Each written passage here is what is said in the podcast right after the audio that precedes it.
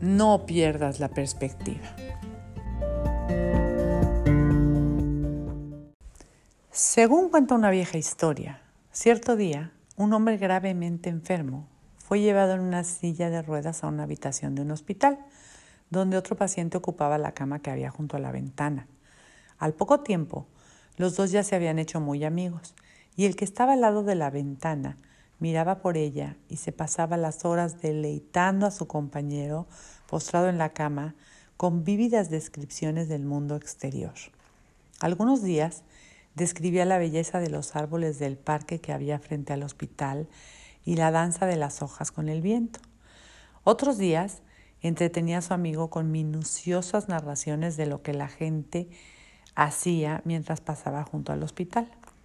Sin embargo, a medida que pasaba el tiempo, el hombre postrado en la cama empezó a sentirse frustrado porque no podía ver por sí mismo las maravillas que su amigo le describía cada día. Su antipatía continuó creciendo y acabó por odiarlo intensamente. Una noche, durante un ataque de tos particularmente severo, el paciente de la cama junto a la ventana dejó de respirar. En vez de apretar el interruptor para pedir ayuda, el otro hombre eligió no intervenir.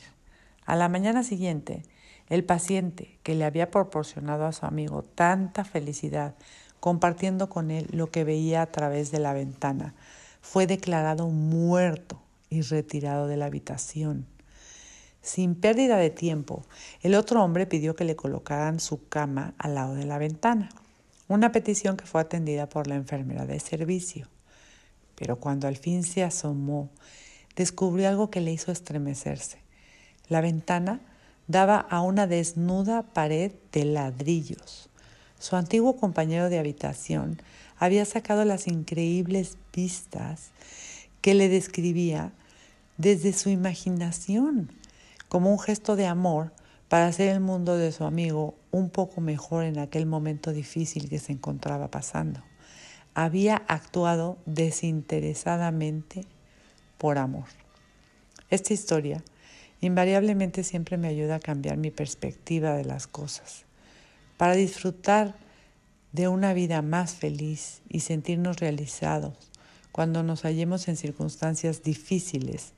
Debemos estar dispuestos a cambiar nuestra perspectiva y preguntarnos continuamente, ¿hay un modo más sabio e ilustrado de ver esta situación aparentemente negativa?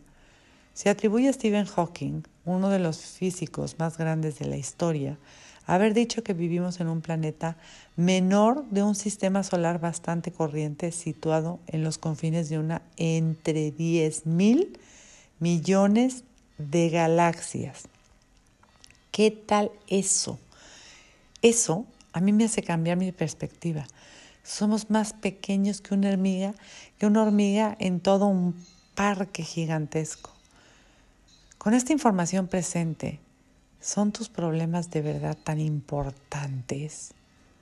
¿Son los problemas que has sufrido o los desafíos a los que ahora te ves enfrentando? ¿Son tan serios como realmente crees? El tiempo que pasemos en este planeta va a ser muy breve. En el esquema general de las cosas, nuestras vidas son solo notas pasajeras en un lienzo de la eternidad. Por eso, Ten la sensatez de disfrutar tu viaje y saborear de este proceso.